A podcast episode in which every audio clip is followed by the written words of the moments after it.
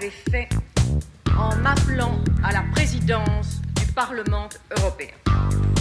J'ai l'honneur, au nom du gouvernement de la République, de demander à l'Assemblée nationale l'abolition de la peine de mort en France.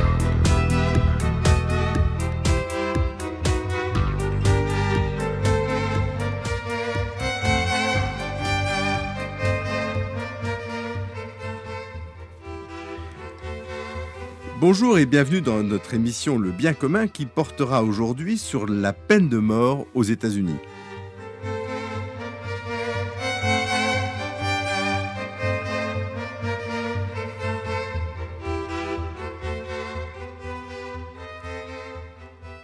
Le tweet du président Trump suite au dernier attentat de New York a montré l'actualité du débat sur la peine de mort aux États-Unis.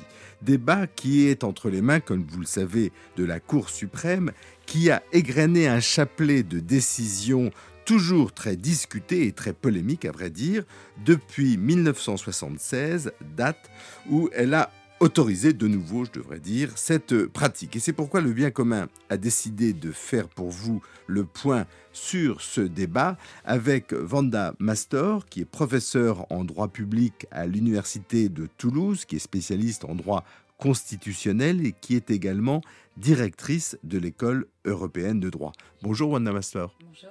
Alors, euh, un point sur, euh, sur euh, où en sommes-nous, parce que c'est une histoire tumultueuse, l'histoire de la peine de mort aux États-Unis. Oui, très. Alors déjà, il faut peut-être placer dans le contexte, enfin, à titre personnel, j'aime bien raconter le droit comme s'il était un récit à mes étudiants et comprendre Très américain comme attitude. Euh, ou, exactement, dans le sens euh, droit et littérature, mais à l'américaine, pas à la française. Et si vous voulez comprendre la peine de mort aujourd'hui, euh, ça signifie également remonter toujours à la source, c'est-à-dire même à la guerre d'indépendance. C'est très important. Je me permets cette ce passage qui risque d'être très éloigné, mais qui est très important, parce que fondamentalement, les États-Unis ont une mentalité guerrière. L'expression n'est pas de moi, elle est d'un sociologue, je ne me permettrai pas de, euh, c'est un auteur contemporain français.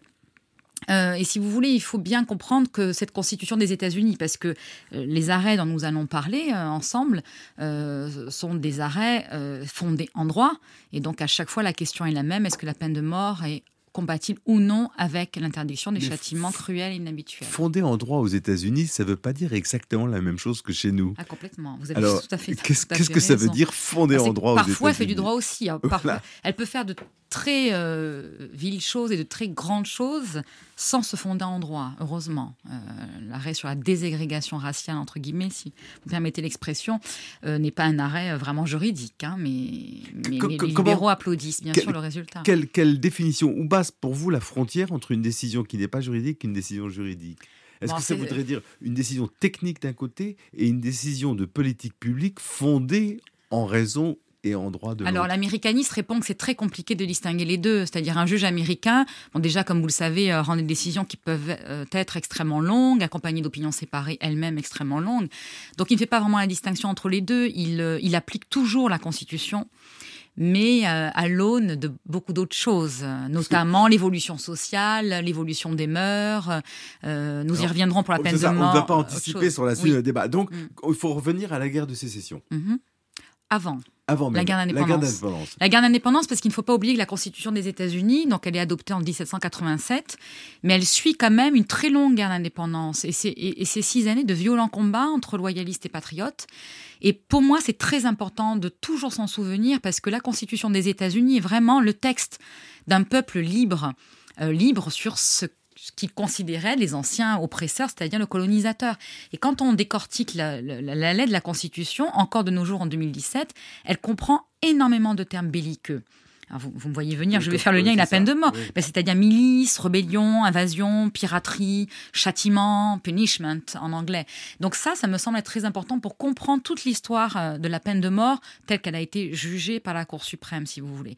Parce que si on oublie ça, on ne comprend pas pourquoi les États-Unis, encore aujourd'hui, malgré les tueries de masse, ont tant de difficultés à revenir sur l'amendement sur le port des armes? Par exemple, je, prends un autre exemple, et tout ça trouve, euh, vous comprenez, la, racine dans un même texte qui est un texte guerrier.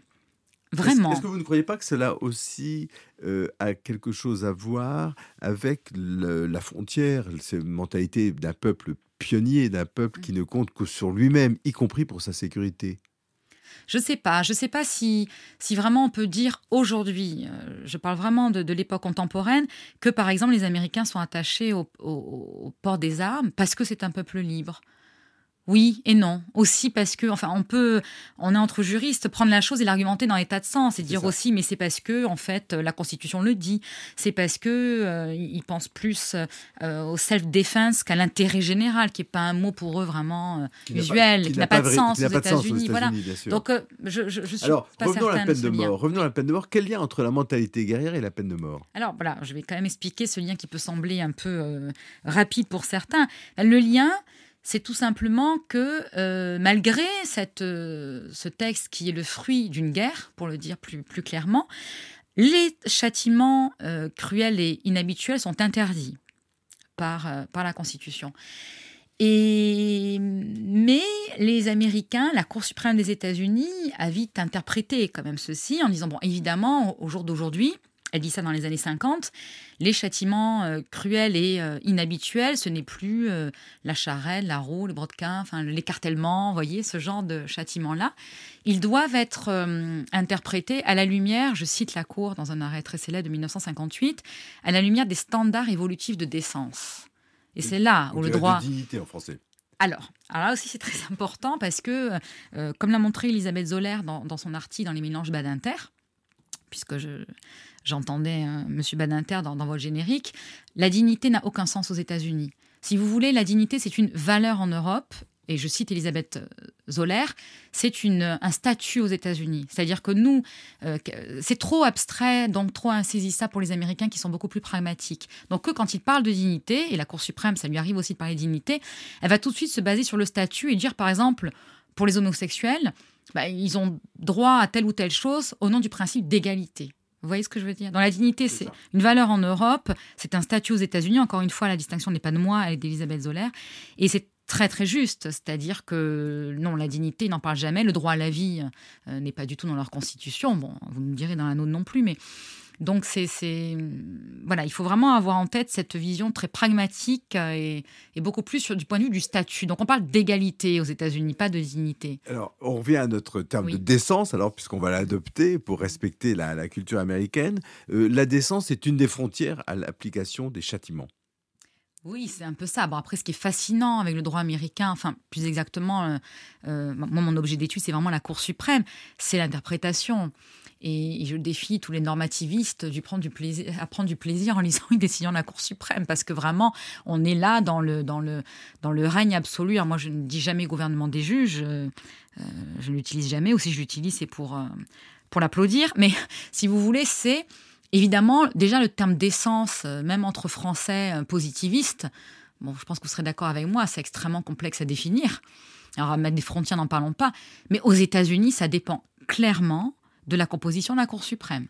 Donc selon sa couleur idéologique, évidemment, la décence, pour les uns, ça va être, mais la décence, c'est qu'il y a encore une peine de mort infligée dans notre pays, et pour d'autres, euh, ce serait plutôt l'indécence que de dire cela. Précisément, la Cour suprême des États-Unis, comme elle est fondée sur un récit, un roman écrit à plusieurs mains, dirait Edward King, eh bien, euh, ils ne peuvent pas dire non plus ce qu'ils veulent, parce qu'il faut tenir compte des précédents. Il faut s'inscrire dans une histoire. Et c'est toute la contrainte, s'il y a une contrainte qui pèse sur le raisonnement des juges de la Cour suprême, c'est précisément celle, c'est une contrainte narrative en quelque sorte. Il faut être dans, dans les lignes, les grandes lignes du récit américain. Alors oui et non, parce que moi j'enseigne même à mes étudiants qui devraient abandonner l'idée des précédents anglo-saxons, dans le sens où euh, le précédent est toujours très important, euh, pour les cours inférieurs envers les cours supérieurs. Mais la Cour suprême elle-même n'est pas si liée que ça par ses propres décisions. Euh, vous avez fait allusion à Dworkin. Euh, appliqué au système judiciaire américain, ça serait plutôt les juges inférieurs dans les petits écrivains qui doivent absolument ajouter un chapitre en suivant le chapitre antérieur qui aurait été écrit par un grand écrivain. Mais la Cour suprême, heureusement qu'elle est capable de faire aussi des revirements de jurisprudence. Sinon, aujourd'hui, les Noirs n'auraient toujours pas le droit de s'abreuver aux mêmes fontaines que les Blancs. Donc, vous voyez, donc elle est contrainte? Oui, non, elle est en fait très peu contrainte par ses propres jugements. Mais en même temps, dans le débat sur la peine de mort, qui oppose, alors vous allez nous expliquer euh, les tenants, les aboutissants de ce débat, elle oppose deux figures majeures de cette cour, qui est le, le regretté juge Scalia, qui était un juge flamboyant, qui était une sorte de porte-parole des conservateurs américains, qui était une figure extrêmement cultivée, euh, intéressante, ambivalente, lui-même d'origine italienne, donc, mmh. euh, donc d'origine latine, pourrait-on dire, et le juge Breyer, qui est lui la figure du libéral et d'une interprétation évolutive de la, de la Constitution américaine. Mmh. Mmh. Complètement. Alors moi, si j'avais choisi, effectivement, j'ai traduit euh, leurs opinions dans l'affaire Glossy, dont on reparlera peut-être, c'est parce que ça dit beaucoup de choses sur la peine de mort, sur les États-Unis, sur le droit, sur l'enseignement du droit, sur la culture américaine, dans le sens où euh, Breyer et Scalia, déjà, je commence par dire que ce sont des grands juges, immenses. Euh, moi, par exemple, à titre personnel, je suis très libéral, mais tous mes étudiants connaissent ma passion pour l'intelligence de Scalia. Donc, on est tout à fait. Euh, enfin, on est plusieurs être dans ce cas-là. On peut déjà admirer les gens de tous bords idéologiques au sein de Sainte-Cour. Et ce combat est absolument fascinant parce qu'il dit beaucoup du droit, parce que ces deux personnes-là étaient, vous l'avez dit vous-même d'ailleurs, également, ils avaient une vraie théorie du droit d'accord, des propres épistémologies. Breyer, c'est le, chef de The Living Constitution, et Scalia, c'est la figure de proue des textualistes. Alors, expliquez-nous ce que c'est qu'un originaliste et ce que c'est qu'un. Oui, c'est très facile à, expliquer, je pense, pour les auditeurs, parce qu'un textualiste, alors attention, il ne faut pas euh, confondre textualiste et originaliste, c'est encore autre chose, j'en dirais peut-être un mot, parce qu'il y a un de leurs représentants de la Cour suprême. Le textualiste dit la chose suivante, bon je caricature un peu, pardon, mais pas le moment maintenant de faire un cours de théorie du droit, mais applique la Constitution à la lettre le texte de la Constitution et rien que le texte de la Constitution. Dans ce cas, contrairement aux originalistes, ne dit pas non plus il faut l'interpréter à la lumière de ce que disaient les pères fondateurs au XVIIIe siècle. Donc il est quand même un peu. À Clarence Thomas, par exemple, oui, sur le mariage homosexuel, si vous lisez les hearings et les échanges, je pense que vous seriez extrêmement choqué. Euh, il fait un cours sur l'homosexualité dans l'Antiquité romaine euh, en disant ben, on ne les permettait pas pour autant de se marier, puis il remonte après au père fondateur et il s'arrête là. Euh, donc Scali, c'est plus euh, on a un texte, on est entre juristes, on est les gardiens aussi de la Constitution, donc on l'applique à la lettre. Breyer dit exactement la chose suivante. Moi, je suis un adepte de la Living Constitution, c'est-à-dire d'une interprétation constructiviste de la Constitution, qui doit évoluer avec le temps, avec l'évolution des mœurs, de la société, etc. Donc, en gros, c'est un peu l'opposition entre un juge conservateur, voire très conservateur, Scalia, et libéral, euh, qui est le juge Breyer, et, d'autres, hein, puisqu'ils sont en ce moment 4 contre 5, puisque comme vous l'avez dit, pardon, mais Scalia est décédé, donc le juge Gorzic, qui l'a remplacé, est exactement dans la même, dans la même lignée euh, théorique. Mais alors, on est, on est frappé de ce que... Il s'agit libéral, conservateur, mais il y a quelque chose en plus avec, euh, dans, dans, ce débat, parce qu'il y a cette référence au texte sacré de la Constitution, quelque chose qu'on ne connaît pas en Europe, cette, cette référence pour le texte de la, de la Constitution qui me semble ah bien, bien supérieure. Mais quand quand on voit l'application du huitième amendement euh, concernant le châtiment, euh, c'est quand même un débat qui est, qui est euh, comment dirais-je, Scalia fait référence au peuple et le peuple peut changer et peut évoluer dans sa sensibilité, dans sa perception de la peine de mort. Ah oui, mais ça, il le refuse. C'est-à-dire que le génie de Scalia, c'était d'être extrêmement conservateur, mais de se servir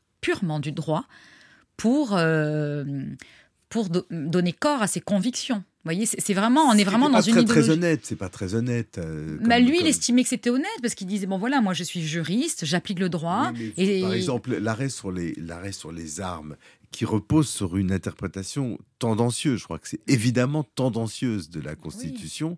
C'est un peu de la malhonnêteté intellectuelle, Van Mastor, non? Non, je ne veux pas dire ça parce que justement, euh, un juge, donc un juriste aux États-Unis, les juges sont juristes, hein, euh, tous, euh, bah, il fait son métier, quoi. Enfin, moi, j'ai eu la chance de rencontrer le juge Scalia qui me disait, mais je ne fais qu'appliquer la, lettre. Donc, je suis plus honnête que les autres parce que justement, moi, je n'interprète pas, j'applique. donc, bien sûr, moi, je suis fondamentalement d'accord avec vous, évidemment. Scalia a été très conservateur il se servait avec beaucoup de talent du droit pour faire passer ses messages. Mais vous savez, les libéraux faisaient la même chose. Alors, venons-en au débat sur la peine de mort. Quelle va être l'argumentation de Breyer? À Breyer, c'est très simple. Il dit Nous avons jugé en 58 que le huitième amendement devait être interprété à la lumière des standards évolutifs des décences. Les standards évolutifs de décence aujourd'hui ont changé. Euh, la peine de mort, euh, euh, en gros, il avance des arguments très techniques, un peu à la manière du juge Brandeis qui, est très connu aux États-Unis pour avoir fait euh, ce qu'on a appelé le Brandeis Brief, c'est-à-dire un mémoire super technique, vous voyez, avec des statistiques, des recours aux études scientifiques, ce qui nous, il nous paraît complètement impensable. Mais quand vous dites technique, ça ne veut pas dire de technique Non, non, pas du tout. C'est-à-dire très, très dans le sens très étayé et euh, pluridisciplinaire, on, dirait nous en France. Hein. évidemment, les Américains ne penseraient pas une seconde à dire ça, mais c'est-à-dire en ayant recours à des études de chimistes, de l'éducation nationale. Enfin, vous voyez, là, j'ai en tête le, mémoire de, de, Brandeis. Mais, mais Breyer, plusieurs fois, mais surtout dans l'affaire Glossy, a décidé de dire bon, maintenant, je vais faire un plaidoyer qu'on a à de mort. Pour vous montrer, premièrement, que ça ne sert à rien, que c'est pas appliqué. Enfin, voyez, en, utilisant des arguments extrêmement conséquentialistes, on dirait, euh, aux États-Unis, et vraiment chiffrés. Moi, j'ai eu un, mal fou à traduire cette opinion parce que parfois c'était très très rébarbatif, mais c'était son souhait. Parce que j'ai changé avec lui en, le traduisant.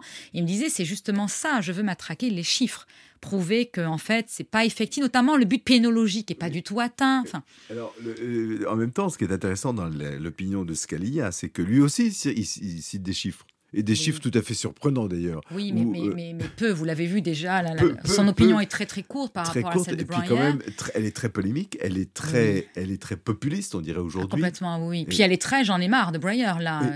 L'opinion commence par euh, Welcome to the Groundhog Day, c'est très violent. Ça pourrait être traduit comme Bienvenue à la journée de la marmotte, euh, mot à mot. Moi, j'ai préféré traduire par Bienvenue dans un jour sans fin, c'est-à-dire Breyer vient encore nous, nous, nous, nous abreuver de son éternel discours. Bon, parfois c'est violent, ironique et effectivement des chiffres qui correspondent pas du tout à ceux de Breyer. Parce que c'était le dernier combat de sa vie. Pardon d'insister, mais les conservateurs ont perdu toutes les autres batailles. Ils ont perdu la bataille de l'avortement, d'accord, dans l'ordre chronologique, si vous voulez. Ils ont perdu la bataille du mariage homosexuel. Il leur reste plus que la peine de mort et le port des armes. On pourrait ajouter la ségrégation aussi avant. oui, pardon, oui, comme elle est beaucoup plus ancienne, je l'avais pas en tête. Puis, mais bon, c'était. Euh, j'ai en tête vraiment les arrêts que je connais bien, rendus 5 voix contre 4. Remarquez, c'était pareil pour la ségrégation, euh, c'est-à-dire du bloc conservateur contre ils ont le bloc perdu, libéral. Ils ont perdu toutes les batailles et la peine de mort, c'est ce qui leur reste. Oui, c'est un peu ma vision des choses. Je peux, on peut ne pas partager mon idée, mais ma vision, c'est vraiment ça. Ils ont perdu les autres batailles, il leur reste plus que la peine de mort.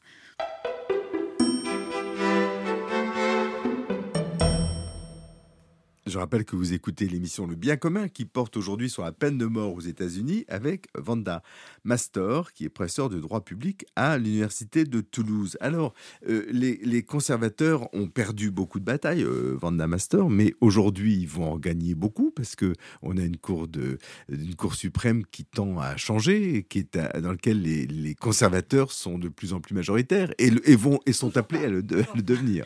Toujours pas parce que pour l'instant, euh, bon, beaucoup de gens vous diraient c'est grâce au juge Kennedy, mais vous savez, ça dépend des cas. Pour l'instant, euh, il y a toujours un juge, et c'est vrai que c'est souvent le juge Kennedy euh, qui joue, euh, on dit classiquement, le rôle de, juge de bascule. Pour certains cas, il est libéral, pour d'autres, il est conservateur. Donc c'est un peu d'ailleurs grâce à lui que c'est très imprévisible tout cela. Donc pour l'instant, il n'y a pas de majorité. C'est 5 contre 4 avec ces deux blocs qui évoluent, avec toujours les mêmes, hein. c'est-à-dire les conservateurs d'un côté, les libéraux de l'autre. Vous rappeler pour nos auditeurs les, qui, qui sont libéraux Alors parmi les conservateurs, vous avez le Chief Justice, c'est pas rien, le président John Roberts, Clarence Thomas, donc le seul homme de couleur, mais qui n'est pas franchement euh, euh, favorable, par exemple, à la discrimination positive. Hein, je le dis parce qu'il est très conservateur. Donc Gorzic, qui a, succédé, qui a succédé euh, à Scalia, et donc ça fait. et Alito. Et Alito, pardon, Samuel Alito, oui, celui-là, c'est vraiment pas mon préféré parce que il pose souvent des problèmes, je trouve, d'ordre déontologique. Enfin, passons.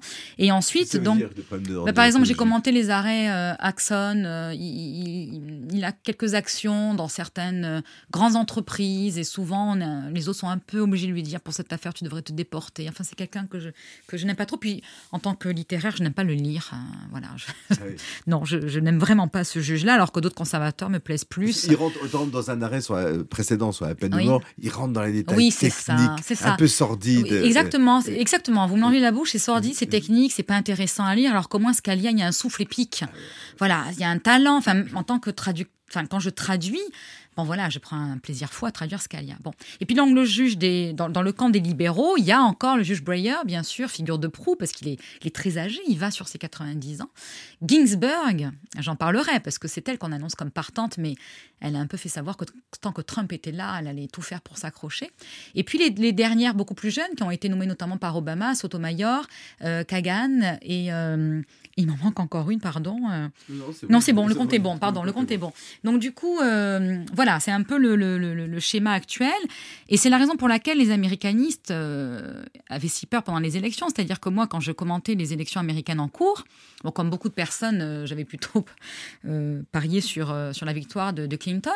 Mais c'était ça qui me qui m'omnibulait. Mais vraiment, c'est-à-dire que quand ma, ma spécialité, c'est quand même la Cour suprême des États-Unis, si vous voulez. Et donc, à chaque sujet, toutes les grandes décisions dites débats de société, hein, même si c'est un peu un raccourci, sont toujours adoptés à cinq voix contre quatre. C'est-à-dire que si demain il y a un libéral qui part, Là, les majoritaires seront conservateurs. Ils ne le sont pas tant qu'à Kennedy qui fait un jeu de bascule. À, vous lire Panda Mastor, on a l'impression que vous êtes contente qu'il y ait ce débat. Vous trouvez que dans le style judiciaire américain, il y a quelque chose de tonique, de dynamique, d'une sorte de, ressort qu'on ne trouve pas dans les décisions françaises? Ah mais Complètement. Moi, c'est, enfin, souvent, je me, je me, justifie auprès de mes étudiants en disant attention, je ne suis pas une passionnariat des États-Unis. C'est que j'adore le récit, le droit comme récit. Bon, j'adore. Euh, euh, le pouvoir du juge, c'est quelque chose qui m'a toujours fasciné pour des de raisons. Mais, mais que, que l'on adhère ou pas, bien sûr, certaines décisions sont abominables. Enfin, je ne le nie pas. Euh, je suis quand même en train de vous dire que le visage des États-Unis peut changer en fonction d'une voix d'un juge. Pour le mariage homosexuel, tout dépendait de Kennedy. Et on voyait quand on écoutait les débats, de temps en temps, il était là, il disait mais on n'a pas assez de recul sur euh, le devenir des enfants de ces couples-là. Donc on, tremblait en disant bon, euh, Kennedy chaque jour il donnait l'impression d'aller plutôt du côté des libéraux et puis des conservateurs. Et vous imaginez à une voix près, les homosexuels ont le droit de se marier dans cet immense pays. Problème, ça pose un problème euh, démocratique pour le coup politique, c'est-à-dire que tout repose en réalité sur la voix d'un homme. Le, le, juge Kennedy, la, voix du juge Kennedy vaut celle de millions d'Américains. Ah oui, c'est un peu ça. Mais, mais bon, pour revenir sur votre question précédent. C'est aussi pour ça que c'est fascinant, c'est vivant, c'est dynamique. Euh, euh, parfois, les pages sont des fabuleuses pages de doctrine. Puis bon, moi, j'ai fait ma thèse sur les opinions séparées. Dans les opinions séparées, sont une mine, mais une mine de savoir, de, de, de, références intellectuelles. Enfin, moi, je, je suis en train de traduire des opinions euh, encore de Breyer Escalia qui, qui s'étripe sur l'interprétation à donner d'un poème de Poe. C'est juste, juste génial. Mais après, j'ai tout à fait conscience que le fait que voilà l'avenir des homosexuels, des femmes qui veulent se faire avorter ou des hommes en couloir de la mort dépendent d'une voix, c'est évidemment, je comprends que les Français trouvent ça extraordinairement choquant. Et vous n'êtes pas choqué, par exemple, lorsque euh, Scalia dit ce que dit Breyer, c'est du charabia. Ça, c'est quand même bon, C'est la première fois qu'il était aussi euh, violent, mais par ailleurs, on, on a l'impression que d'ailleurs, oui, à, peu violent. à, la fin de sa vie, d'ailleurs, euh, son, son, arrêt sur le mariage homosexuel, oui. son opinion dissidente est carrément, par, certains côtés, elle n'est pas digne d'une grande juridiction. Oui, bah, j'ai commenté cet arrêt-là en disant que je, je trouvais que ça faisait vraiment une sorte de testament d'un conservateur épuisé qui veut gagner son dernier combat et qui sait qu'il ne le gagnera pas. Je trouve qu'il y a un souffle très euh, pathétique dans ce sens-là, enfin pathétique, dramatique, c'est-à-dire d'un homme qui, qui, a perdu presque tous ses combats, pas tous. Ça veut dire que euh, la Cour suprême, elle montre une pensée en train de se faire et une pensée qui ne s'arrête jamais finalement. oui, complètement. Et sur la peine de mort, c'est la raison pour laquelle, moi, souvent, parfois, certains journalistes me disent Que pensez-vous? Bon, je ne suis pas Madame Irma, et ce qui est charmant avec la Cour suprême, c'est qu'elle est totalement imprévisible. On a souvent annoncé des revirements qui n'ont pas eu lieu, et inversement. Pour la peine de mort, c'est vraiment compliqué parce que moi, ce que je peux observer en étudiant cette jurisprudence, encore une fois, comme vraiment un long roman, c'est que euh, je me suis souvent trompée, et, tant mieux. J'étais persuadée que la peine de mort allait être abolie euh, tant que je serais euh, en vie, professeur de droit constitutionnel américain, parce que la jurisprudence va vraiment dans le sens de réduire c'est ça. Pour ça, elle est très forte. C'est-à-dire, elle ne peut pas dire. C'est parce que souvent, je lis, la Cour suprême avait aboli la peine de mort en 72. C'est faux, hein. C'est faux. Dans un cas, elle a dit que dans ce cas-là, euh, la peine de mort était un châtiment cruel et inhabituel, mais en plus, c'est même pas, c'est une décision per curiam, chose très particulière, c'est-à-dire rédigée anonymement, où la majorité s'est euh, entendue sur la solution, mais pas sur les motifs. Donc, il faut vraiment aller lire toutes les opinions séparées pour comprendre. Donc, on peut pas dire que cet arrêt-là avait aboli la peine de mort, c'est faux. Elle avait juste dit, bon, ben, dans cette espèce-là, D'accord C'était inconstitutionnel. Mais ensuite, elle a réduit, si vous voulez, le champ d'application de la peine de mort de plus en plus, en disant les malades mentaux, voilà, exactement. Alors les années euh, euh, importantes, c'est vraiment les années 2000, début des années 2000. Euh, pas de peine de mort pour des aides vulnérables au moment de la de l'infraction, si vous voulez, c'est-à-dire vraiment les vulnérables, les malades mentaux, les attardés mentaux. Bon, elle, fait une distinction. Euh, elle a même eu à un moment donné une, phrase très, oui, très lyrique en disant c'est une offense à l'humanité d'infliger la peine de mort à quelqu'un qui n'avait pas l'intelligence nécessaire pour comprendre que ce qu'il faisait pouvait l'entraîner à la mort. On se rapproche un peu de la dignité euh, continentale. Oui, bien sûr, et complètement. Euh, pour les mineurs aussi. Pareil, là, la dernière exécution, les gens n'ont pas compris parce que certains journalistes ont été un peu vite en disant un homme qui a passé sa vie en prison il condamnait à la peine de mort alors qu'il avait commis un acte quand il avait 15 ans. C'était pas du tout ça.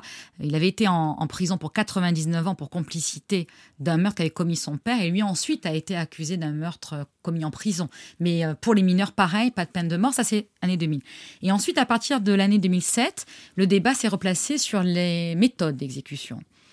Et c'est là où je pensais qu'on allait voir venir. Est-ce que vous pouvez nous, expliquer quels étaient les tenants de ce débat, qui revient aujourd'hui un petit peu Complètement, oui. La règle c'est la même chose, mais en gros, les choses sont assez simples. Il y a un gros lobbying d'avocats euh, pour la défense des droits civiques, avec Human Rights Watch derrière, qui est très puissant et qui font beaucoup pression sur euh, l'industrie pharmaceutique. Hein. On est aux États-Unis, donc le lobby derrière est très fort, etc. Et l'idée des avocats, c'était la chose suivante. Bon, on va pas euh, faire un recours pour que la Cour suprême dise que la peine de mort est inconstitutionnelle, puisqu'ils savent très bien que, vu la configuration actuelle, ça sera très difficile. Mais on fait un recours pour prouver que les méthodes d'exécution le sont. Que euh, l'injection létale mélange des produits qui, en gros, font trop souffrir. Et l'affaire Glossip était très intéressante, bien que sordide dans les détails, parce qu'un État n'avait plus le produit nécessaire puisque justement l'industrie pharmaceutique ne, le produisait, plus. Et du coup, euh, la Cour suprême a répondu à un truc que moi je trouve très violent en tant que libéral. C'était la chose suivante c'est aux détenus de prouver qu'il existe des méthodes d'exécution moins douloureuses on en est là, si vous voulez. Ça, c'est. C'est quand même un peu consternant comme niveau du débat. Complètement. Oui, et, à la fois, pardon de dire ça, mais assez passionnant pour un juriste aussi qui aime décortiquer comme ça des, solutions étrangères. Et c'est là où Breyer donc en a profité pour faire un, un nouveau plaidoyer contre la peine de mort. Et lui n'est pas entré dans le détail des produits. Euh, il a refusé de rentrer dans ce débat. exactement. Il a dit moi, je vais juste vous prouver, et c'était plutôt à droit comme stratégie. Je ne vais pas parler euh, des barbituriques, des somnifères, etc., du degré de souffrance occasionné par l'un ou par l'autre, du protocole de Kentucky, etc. Je vais juste vous dire que c'est pas effectif, ça sert à rien, que l'objectif pénologique est nul, euh, puisque psychologique aussi, puisque la peine de mort ne dissuade pas, etc., etc.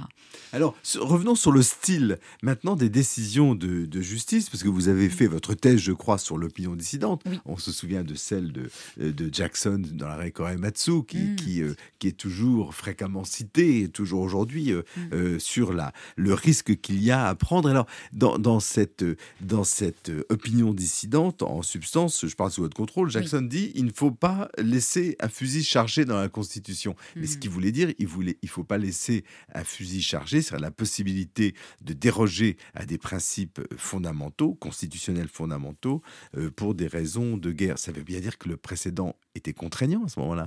Oui, oui, bon, c'était une autre époque, mais ce qu'il faut retenir de cette euh, opinion, effectivement séparée, qui à l'époque était vraiment dissidente, c'est que, euh, par exemple, c'est marrant que vous citiez ça, parce que pas plus tard qu'hier, je parlais aux étudiants de l'état d'urgence de la nouvelle loi française euh, antiterroriste. En leur parlant de Corée la Cour suprême dit quand la menace c'est à peu près ce qu'elle dit dans le texte. Hein.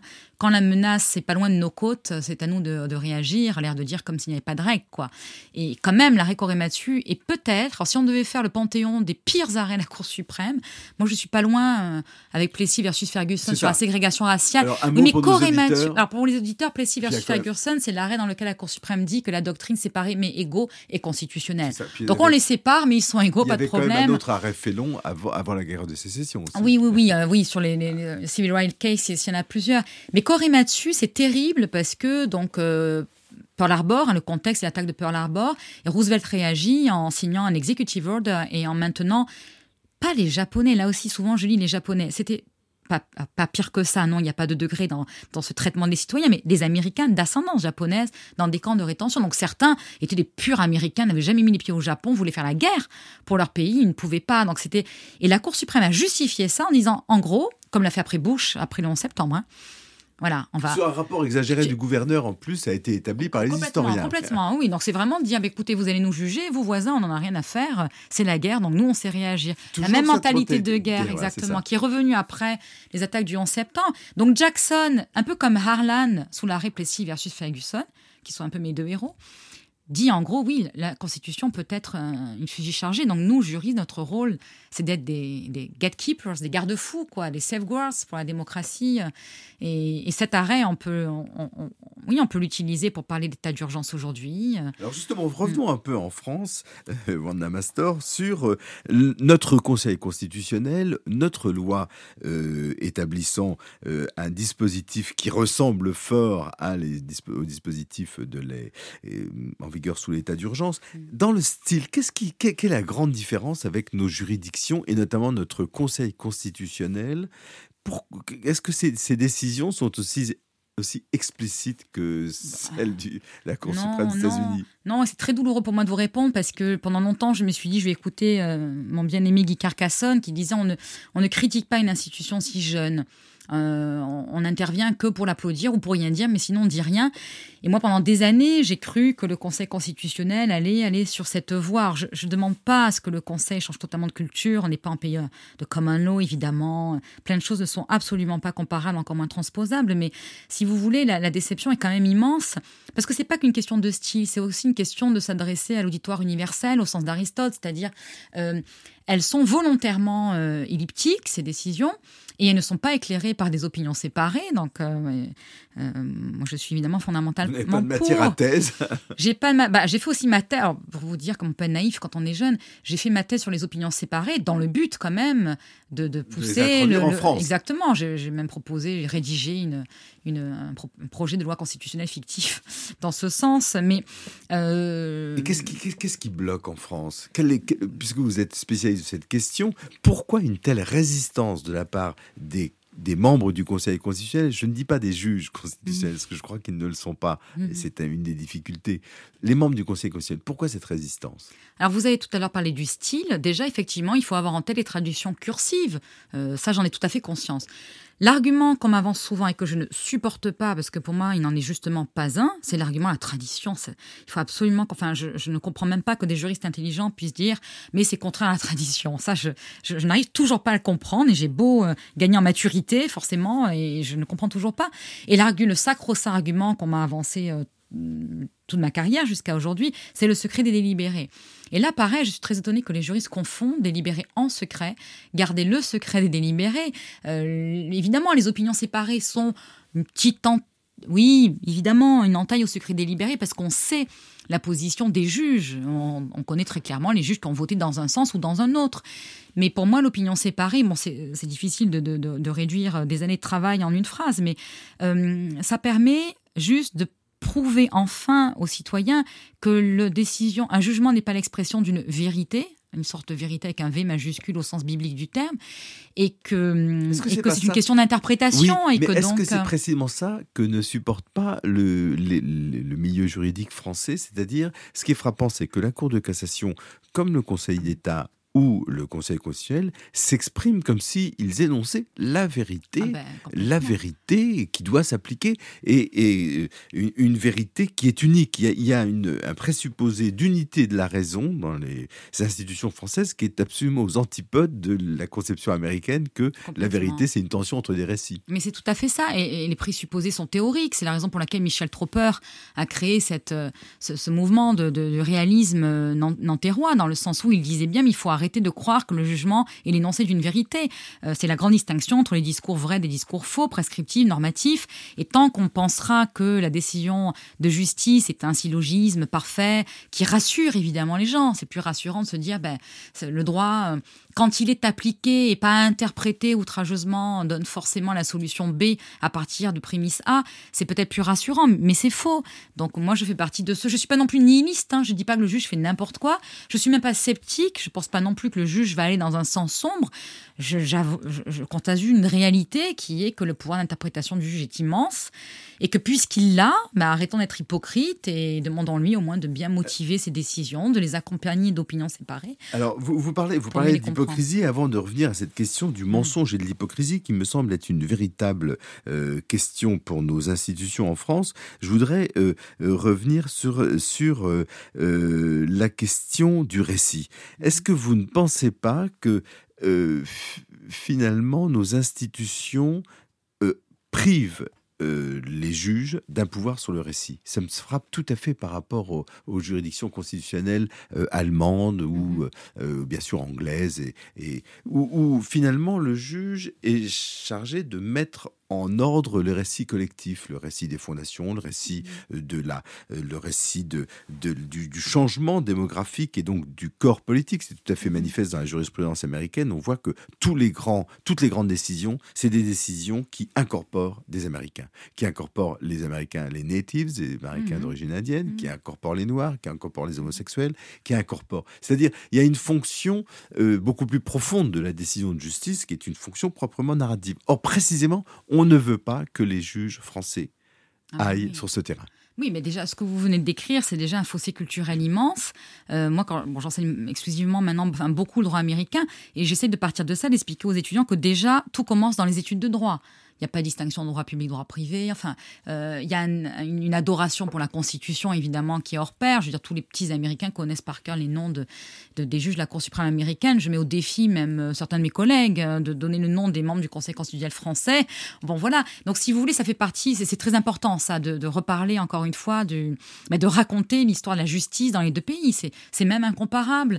Et bon, le juge français, on, on, a cette image toujours très, très rassurante très aristocratique aussi quand même. Hein. Rappelez-vous, enfin, euh, moi, je suis très attachée au, symbole du procès, aux, images, à la figure de la justice. On avait organisé avec Lionel Mignato un, colloque sur ce point pour mettre ça en évidence. Bah, le juge américain, il est en costard cravate, quoi. C'est un homme de l'action, c'est un homme de la rue.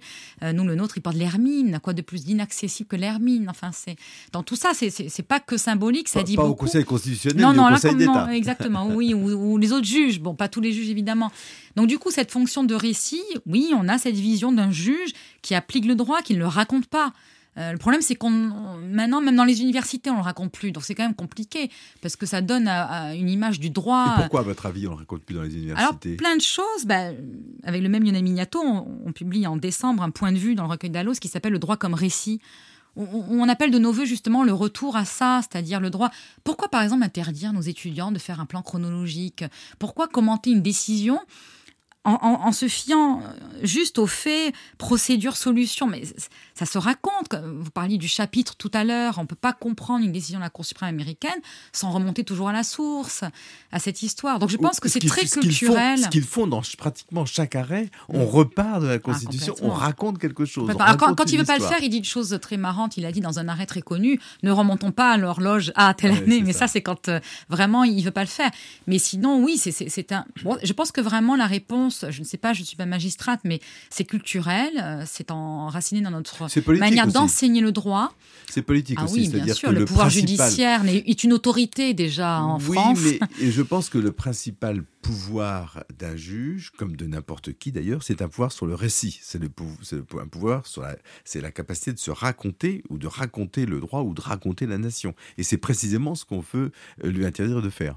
Oui. Alors, je, ne sais pas comment concrètement, encore une fois, moi, je n'ai pas été magistrate, mais en tout cas, ce que nous, on a le droit de voir, le produit fini, pardonnez-moi l'expression, c'est-à-dire la décision de justice, nous donne en effet pas vraiment l'image d'un juge qui, raconte quelque chose. Vous avez parlé aussi, vous avez prononcé, euh, Van Damastor, le, le terme d'hypocrisie, et qui est assez fort, et je crois qu'il s'applique malheureusement aux institutions françaises. On est, on, est, on est frappé du souci de respect des faits par le juge américain on ne, on, ne, on ne martyrise pas les faits, on, descend au contraire, mmh. avec cette idée que c'est à l'intérieur du fait qu'on va trouver quelque chose, qu'on va trouver un indice du chemin vers le droit. Oui, complètement. Bon, mais là, pardon pour cette expression bassement triviale, mais je la trouve très, très, très, très conforme à la réalité. Ils adorent avoir les mains dans le cambouis, quoi. Enfin, c'est-à-dire un juriste est hyper pragmatique.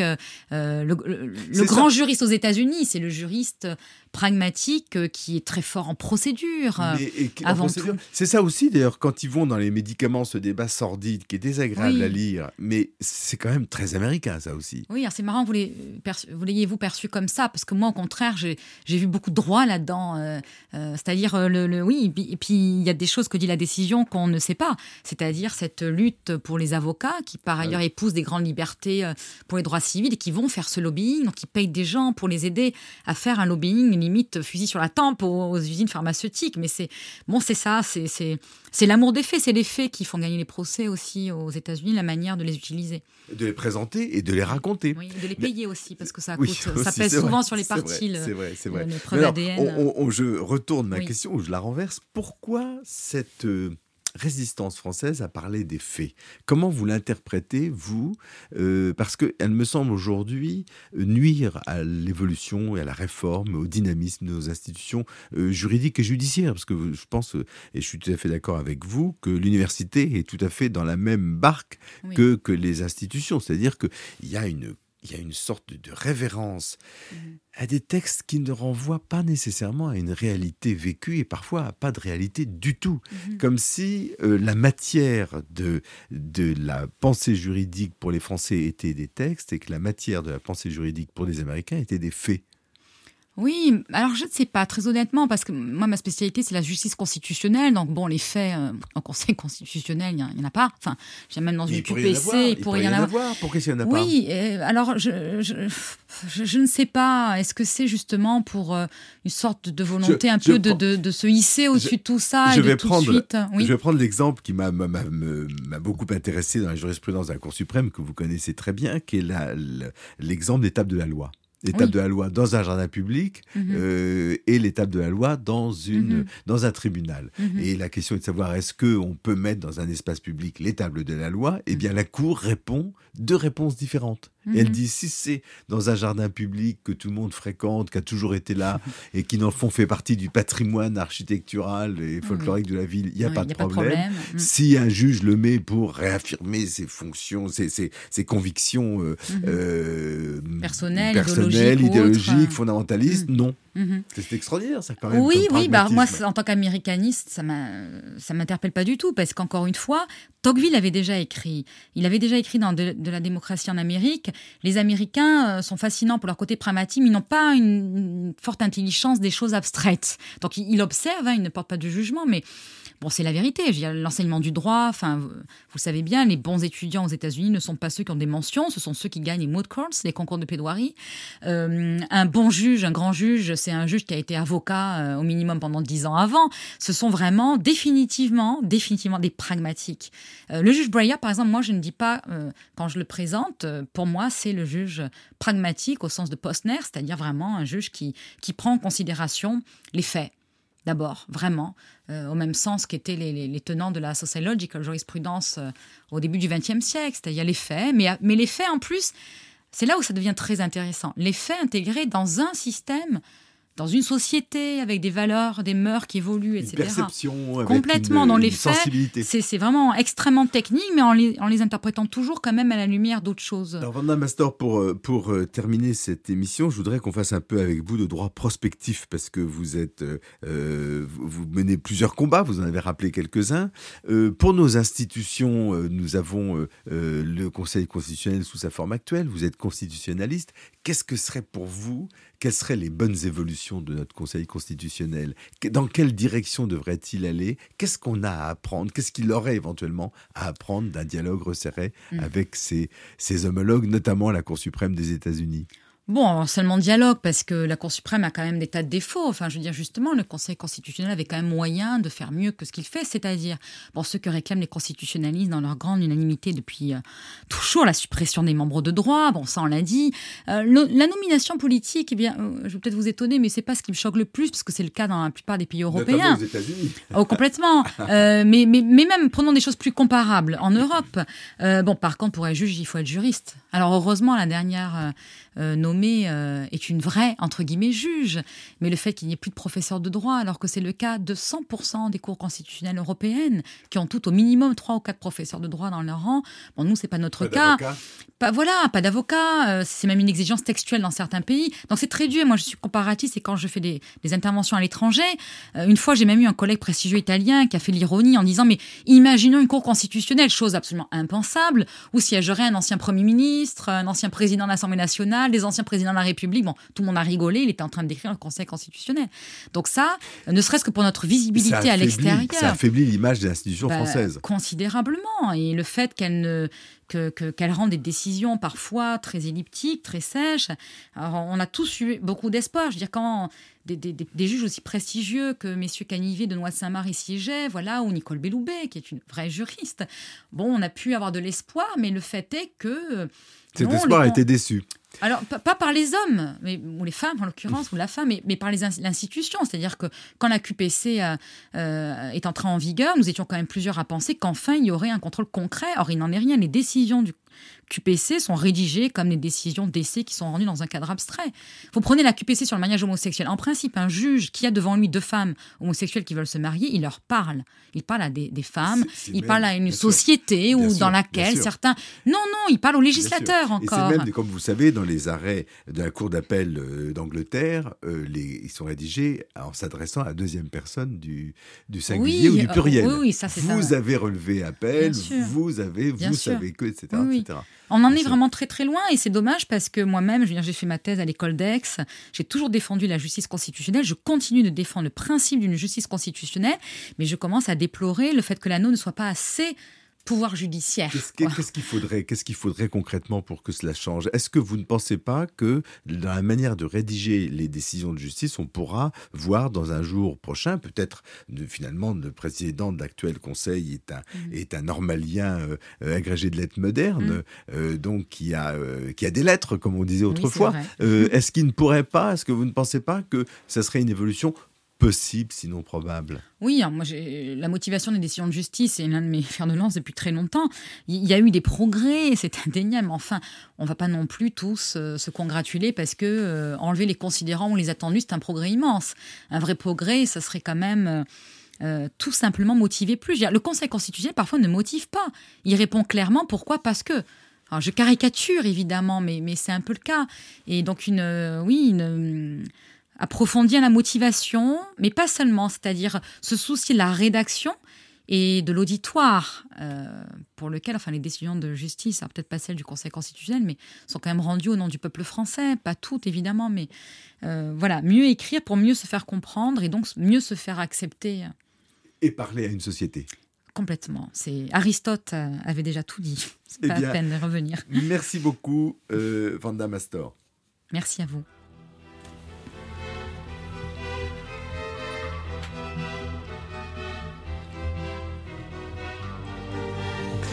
Je rappelle que euh, vous pourrez retrouver les références de notre émission euh, sur le site internet Amicus Curier euh, radio.net au site de l'émission Le Bien commun. Je rappelle aussi à nos auditeurs que l'émission d'aujourd'hui a été basée sur euh, une, excellente euh, copie de la revue Ius Politicum, revue de droit politique qu'ils pourront trouver sur l'Internet, puisqu'elle est accessible en ligne. Cette émission a été préparée avec l'aide de Léa de Lyon et à la technique Arnaud Dumanois.